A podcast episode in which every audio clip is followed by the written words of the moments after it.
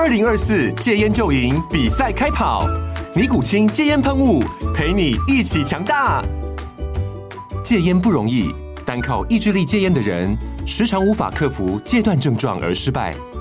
尼古清戒烟喷雾将是你的神队友，简单一喷，药品急速释放，立即缓解七大戒断症状，不限场合提高戒烟成功率。除了尼古清神队友，你还可以寻求专业医疗人员协助，一起迈向戒烟成功之路。尼古清戒烟喷雾，用科学方法戒烟，请咨询全台各大药局及戒烟门诊。本广告由尼古清戒烟喷雾、卫部药书字第零二七八三五号提供。嘉安嘉护股份有限公司，台北市中山区民生东路三段二号十楼，北市卫药广字第一一三零三零一九零号。尼古清戒烟喷雾，相伴每个新开始。我觉得这个工作跟我原本的想象其实差蛮多的，却也觉得说，哎，其实立法委员的工作比我想象中的有意义，因为它不单单只是为民服务而已，很多时候的确是可以看到我们的努力，让台湾可能往前进步了一点点，不敢说很多了，我觉得至少往前进步了一点点。那我觉得这样子的成就感和责任感其实是非常有意义的。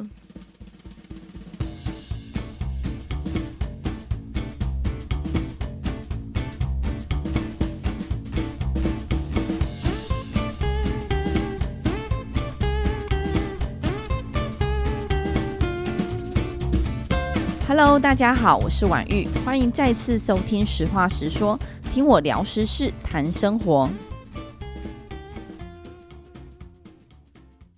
你知道“行行出老母”这个 Podcast 频道吗？“行行出老母”是由女性组成的跨国团队，他们邀请在各行各业的妈妈们来上节目，跟大家介绍自己的工作内容，也让听众朋友们更加了解女性们如何在工作、家庭与自己的生活之间取得平衡。身为立委的我，这次以立委老母的身份接受访谈，让我们继续听下去吧。Hello，这里是行行出老母，欢迎进入老母的职场世界，我是海伦。今天很想跟各位爸爸妈妈分享的是，我曾经听过一段话，就是幸运的人用童年来治愈一生，但是不幸的人会用一生来治愈童年。那我们希望大家也可以跟我一起勇敢，我们一起来努力，照亮孩子的未来，让孩子能够有一个非常幸运的童年。身处于法治的社会，我们的生活离不开法律。但每当行使公民投票权时，你是不是都清楚知道自己手上这神圣的一票代表着什么呢？今天就要来跟大家介绍立法委员老母王婉玉。味道中学毕业，台湾大学地质科学学士，美国南加大材料科学硕士。在成为全职妈妈之前，曾经是新竹科学园区的工程师，也曾任职科技业的行销经理。在科技产业圈多年，一直深爱着科技业的工作，那是台湾非常前瞻的产业，就像站在一艘大船的船头，和深爱的土地一起航向无垠的海洋。二零一四年辞职成为全职妈妈，因为生命中难以承受的创伤，人生起了变化。会踏入政坛，主要是希望能为台湾做点事，为社会多发声。让我们欢迎王委员。大家好，我是立法委员王婉玉。想先请教一下委员，如果用三个形容词来形容自己的话，你会怎么形容呢？那如果您觉得这样的个性跟目前您从事的职业有什么样的关联性？嗯，其实在我刚开始初期当妈妈的时候，就有朋友告诉我说，他建议教养孩子的时候，其实应该要用一个温柔又坚定的态度。但我自己觉得，温柔坚定这件事情，其实不只是在教育孩子，其实我们在呃为人处事和在职场上，其实都是。所以我觉得，我从很年轻的时候就很致力的朝着这个方向，希望能够成为一个温柔又坚定的人。那同时，就是过去的这些教育的训练也好，家庭的状况也好，让我变成是一个非常有效率的人。所以，如果要用三个词来形容我自己，我会说是温柔、坚定和效率。那温柔、坚定和效率跟您现在的立法委员这个职务角色，您觉得还有没有什么样子的很密切的关联性呢？我觉得会有一些帮助，原因就是说，当立法院委员的这个角色，又或者是说的职业妇女，其实都会有个困境，就是如何能够在家庭和工作当中取得平衡。那我觉得这个效率其实就会帮助我很多，在时间的安排上，还有如何能够很快的把一些该做的事情做完，让我能够在家庭和工作之余都能够取得一个相对应的平衡。那温柔坚定，我觉得仍然是一直持续鼓励自己朝这个方向进行。原因就是因为，呃，立法委员身为民意代表，其实很多时候我们在推的政策也好，推的法案也好，又或者甚至针对一些时事的评论，其实绝对是没有办法满足所有人的。即便我们是作为民意的代表，但是因为每个人会有各种想法，所以当我们没有办法满足每一个人的时候，自然就会有一些批评，然后负面的声音，甚至是质疑，觉得说，其实你忘了你从政的初衷，其实你这样做没有意义等等这样的批判。但是我觉得，就是必须告诉自己说，呃，我们很清楚我们为什么要做这件事情。那我们继续用这样子很温柔又坚定的力量和这样子的步伐，持续的在做。我相信会有越来越多人的理解，那也越来越多人的支持。那。想特别请教一下委员，嗯、就是立法委员这份工作与您参选前的想象是否相同？嗯，我不知道听众朋友有没有听过，就是说，其实我在参选前是一个对社会议题，又或者是对政治工作或者政治其实很冷淡的人。那我会觉得这政治离我很遥远，而且大部分的人，我觉得他比较保守、比较传统的家庭长大，都会觉得政治千万碰不得，因为它很黑暗、很复杂。那所以，的确在从事这样的工作之前，会觉得说，哎，立法委员好像很多都是呃很有自己的时间呐、啊，然后可以安排自己的行程啊，但是又非常的复杂，非常的有利益的纠葛。那当然从政之后，其实跟参选前的想象不一样。我会发现说，像我们因为有着一些信念呢，有一些政见，希望能够被落实，所以进到立法院之后，其实我们花了非常大量的时间在这些议题的撰写和议题的推进上。所以的确不像过去的印象，是很多民意代表可能很忙于跑摊啊，比如说红白帖的这样的场合啊，然后可能很多时候必须要来跟民意高博啊这样子花很多时间，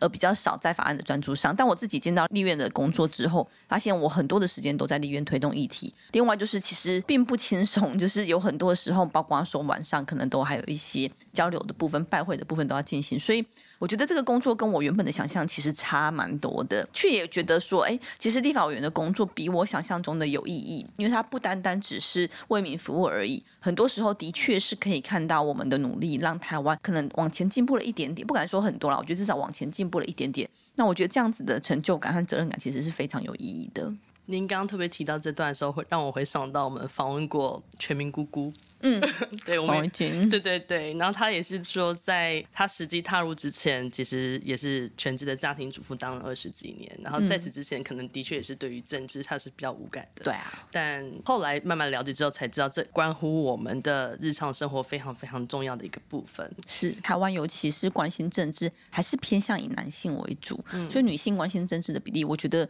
在生活当中其实感觉上是比较低一些些的。那我觉得这也蛮好，是。因为我们这样子从全职妈妈的角色进入到政坛，那我们的关心的民众蛮不一样的，大部分都是女性居多，所以这是相对于其他民意代表来说比较不一样的状态。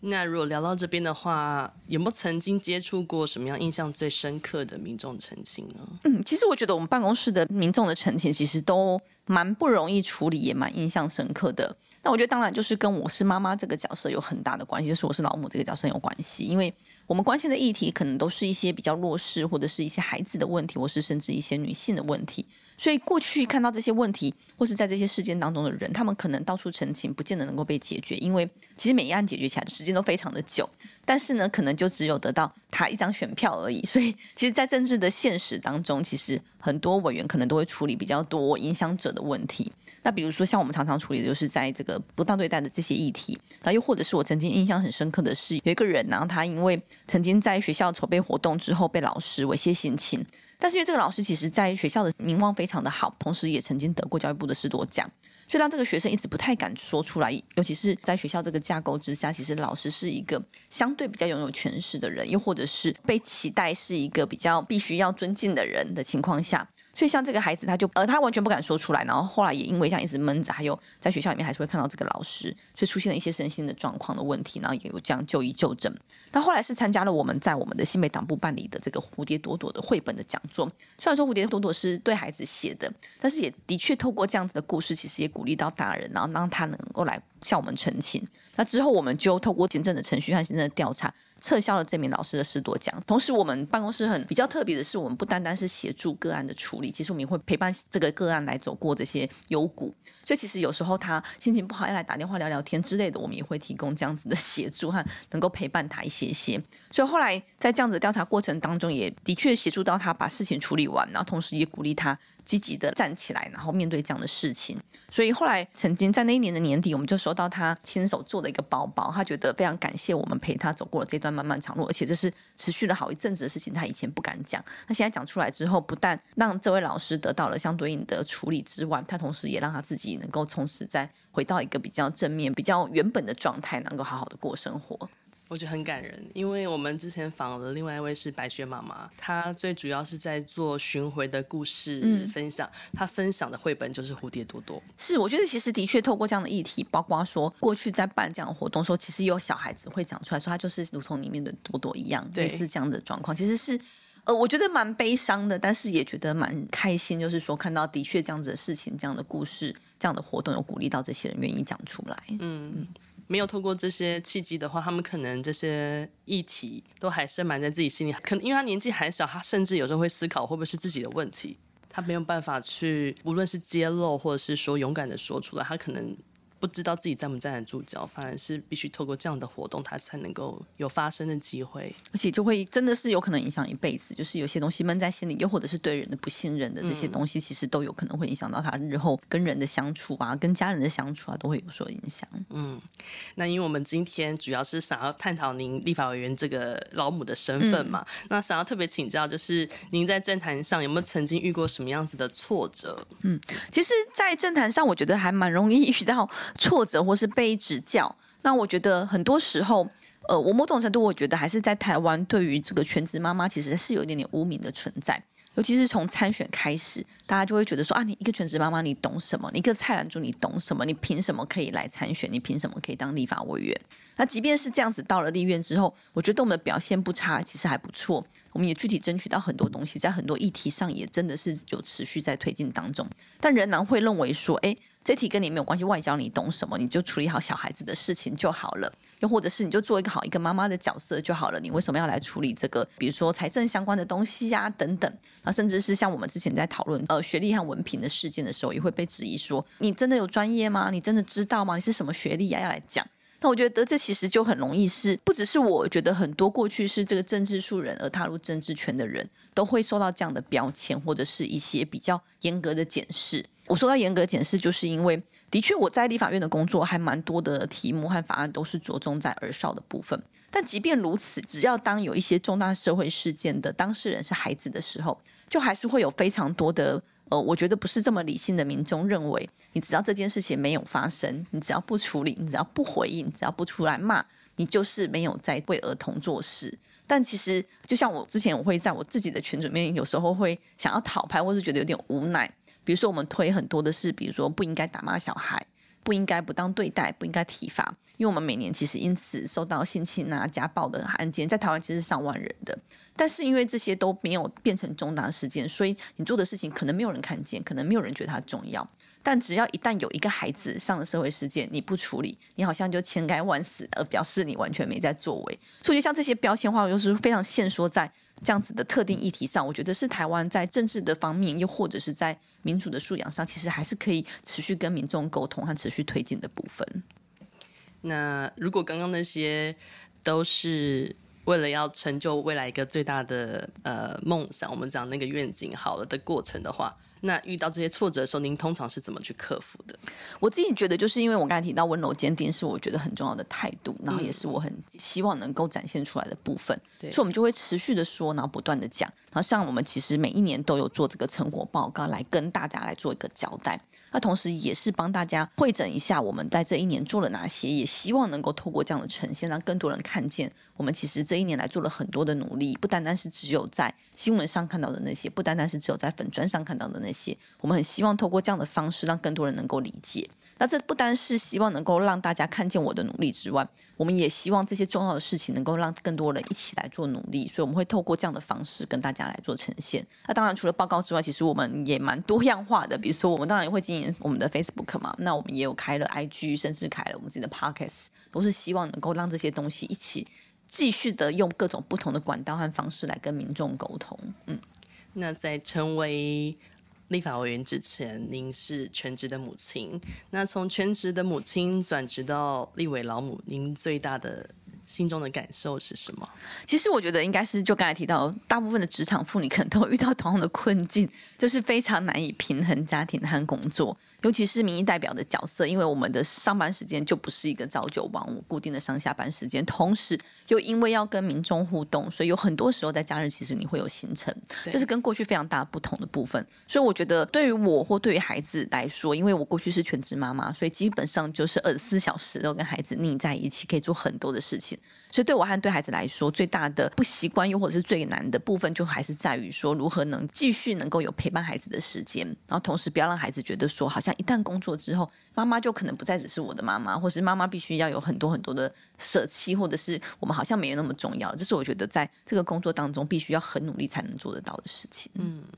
那我们在此之前曾经有访问过，比如说像性教育老母，或是有机食品老母，嗯、甚至是刚刚提到的全民姑姑老母。那我们也曾经针对台湾的少子化，或是刚刚您有提到孩子的忧郁跟自伤的部分，进行了一些相关议题的延伸讨论。那其实我们曾经在某一集里面有讨论过，说，哎、嗯，有没有可能未来成立所谓老母工会这件事情？其实一开始有这个议题的发想，是因为在思考所谓全职母亲她在家庭里面扮演的角色。跟他实际能够在这个状态当中获得的尊重，甚至是配的这件事情，嗯、对。那所以不知道委员可不可以针对目前就是家务有几制的状态，也看有没有机会可以跟大家简单说明一下，这是个什么样子的目前的状态。嗯、那您认不认为劳工权益也深深的影响台湾家庭的整个社会的状态呢？嗯，先前我有大概提到，就是说其实整个台湾社会对全职妈妈这件事情，某种程度还是比较用一个贬低或者是污名化的方式在看待。那事实上，呃，其实母亲的角色或者是家庭主妇的角色，我觉得非常的重要。所以我自己非常支持家务有几制。而我们的民法一千零一十八之一条也曾经规定的是，夫妻在家庭生活的费用之外，可以协议一定的数额的金额来供夫或妻自由的处分。其实这就是符合了家务有几制的部分。但是呢，我觉得这是法规面上，实际上如何来落实？我相信在大家的工作经验或是生活经验里面，其实极少数是用这样的方式来做处理的。但我觉得这个并不是说法规上有了就已经达成了我们的目标，而是我觉得法规有时候是一个起头。至少我们在立法上面能够达到这样子的方向，就表示说我们给予人民一种指引，说我们可以朝着这方向来做努力，我觉得是蛮好的。但实务上要如何能够来推动，我觉得就很需要长期的倡议以及对于价值观和这个风俗民情的调整，才有可能做得到。那我们也看到是过去在这些新闻事件上，又或一些社会的议题上，像我们也看到李静蕾也曾经说，他身旁的这些家庭主妇有很多户头里面都没有自己的钱，然后甚至是花起来的时候要花钱也会觉得有点不好意思。但是呢，我们看到的是家务劳动者其实真的也是所谓的一般劳动者之一的一员，所以我们会认为这个现象应该要来持续来做调整的。那当然，这部分呃，我觉得在于说，我们是否认为家务是有价值的，又或者是我们是否认为育儿是有价值的。但我相信这个观念的确在这十年来，我觉得有逐步的在调整当中，但仍然还没有到达认同或者是很愿意给予这样子的给薪的方式，或者是给予这样子的费用的部分，所以必须要持续的推动。但我觉得除了在法律上的落实之外，还很重要的是在于，呃，我们台湾的劳工的权益其实是非常的不足的。那长期以来，我们都会有一个观念，就是要刻苦耐劳，然后所以常常看到是在台湾各行各业都存在一个过劳的情况，那自然就变成是有一方他可能真的要因为孩子因为家务而牺牲，尤其是三明治时代，就是下有幼儿，然后上有长者的部分需要照顾，就会变成这样的现象。所以我觉得不单单是指在家务上观念的推动之外，还有就是台湾的劳动权益也应该要持续来做努力。因为我们希望的是，呃，如果双方都有心的情况下，如果都能够在工作之余共同来兼顾家务是最好的，而不是说一方赚钱，一方做劳动工作，然后另外一方是在家里帮忙而已。我们还是希望能够有各种样态。所以，像我们时代力量和包括我自己一直在推动的部分，包括说像从陪产减价、育儿津贴、弹性工时等等这些部分，其实都是可以考虑的范围。但是长期来还是一样，就是不论是在政策上的推动也好。或者是在法律的制定也好，最重要的是，我觉得要让大家的想法改观，这件事情是最困难的，但是也是最重要的。那就需要大家一起来做努力。对，会特别把这一期提出来，是因为如果爸妈每天都是加班到九点十点才回家，就是谁来看小朋友？是，其实也会导致大家很多人，我觉得现在这也是不愿意生或不敢生的原因之一，嗯、因为觉得好像自己没有心力来照顾孩子。对啊，因为说老实话，小朋友的小学生的下课时间是下午四点钟。是，如果他没有参加课后活动，或是再去安亲班的话，就想要试问哪一位家长可以四点钟就下班？对啊，所以我们那时候其实我自己非常期待是台湾有弹性工时，因为我看到国外的朋友，他们真的是一个早上班，一个晚上班，嗯、所以就会一个人可以陪前面，一个人陪后面。对对对，我觉得这样蛮好，也不会说只有一方可以陪伴而已。嗯嗯。那如果请您选择一张最喜欢或印象最深刻的照片，您会怎么挑选呢？然后想问问您，其中的原因是什么？嗯，其实您刚刚就有提到说，这个如果四点下课之后，家长怎么陪伴？如果不想要送到安亲班，或是另外花费用来安排课外的活动，所以我自己很喜欢一张照片，就是在我的立法院的办公室里面，其实常常会有孩子的出现。他这孩子有可能是我的孩子，有可能是我们伙伴的孩子，然后也有一些是其他的孩子，过去可能是我曾经陪伴过的，又或者是有一些孩子们他们想要来了解立法院的工作。那我自己很喜欢这些照片的原因就在于说，我觉得台湾其实一直会觉得工作是一个很专业、很神圣的领域，所以不适合孩子们进来。但是我们也会看到说，在国外的政治圈，其实也有议员带孩子上议会，然后或者是在工作场域上也会持续的倡议。甚至之前我们也看到照片上，从怀孕到生产之后，哺乳都可以在这样子的工作场域上进行。所以我觉得在这部分，我其实是很希望能够推动，因为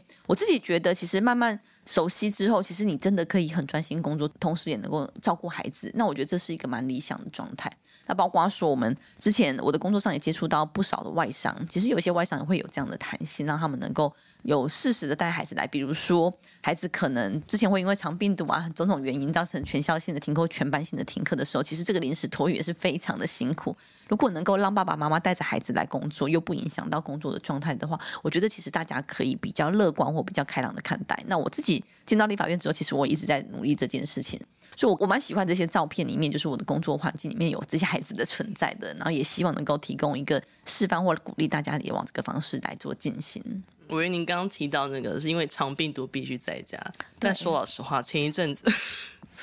隔离 九宫格，全班停课，真的家里只要一个大人，就是孩子在三天，或者说班上有一位同学在一个礼拜这样子。是无论今天这个孩子他是不是已经确诊过的状态，就是在一个礼拜。那我就曾经在八点钟的时候接到老师的电话，那时候我人已经在内湖，然后我老公也正在往内湖的公车上。嗯然后接到电话说，嗯，今天早上有一个同学确诊，必须要现在请小孩子回家。没错，说老实话，这个没有所谓的弹性这件事情的时候，很多父母亲在那个瞬间会不知道该从何找人呢？说老实话，连资源你都不知道是该从何找起。是，所以我其实觉得说，立法委员的工作的确让我在。照顾小孩上有点疲惫，就是很难取得平衡。但是好处就是因为我们基本上没有人管，就是没有老板或是没有公司的存在，所以我其实就可以比较弹性。嗯、因为我也曾经遇到，就是我在送孩子的路上，突然就看到那个 LINE 群主老师就说：“哎，不好意思，刚刚有同学回报 确诊，所以今天要改成线上课。对”但我的好处就是，我就直接哎好，那我就直接 转个方向就开来立法院，所以就比较不需要像您说的，就是需要安排接送，然后赶快安排调度。所以相对来说，我觉得这个工作环境的确也是比较有弹性的好处，嗯，对，非常期待，嗯，期待未来这样的弹性公式可以有落实的一天。对呀，啊，希望可以。嗯，谢谢委员，谢谢。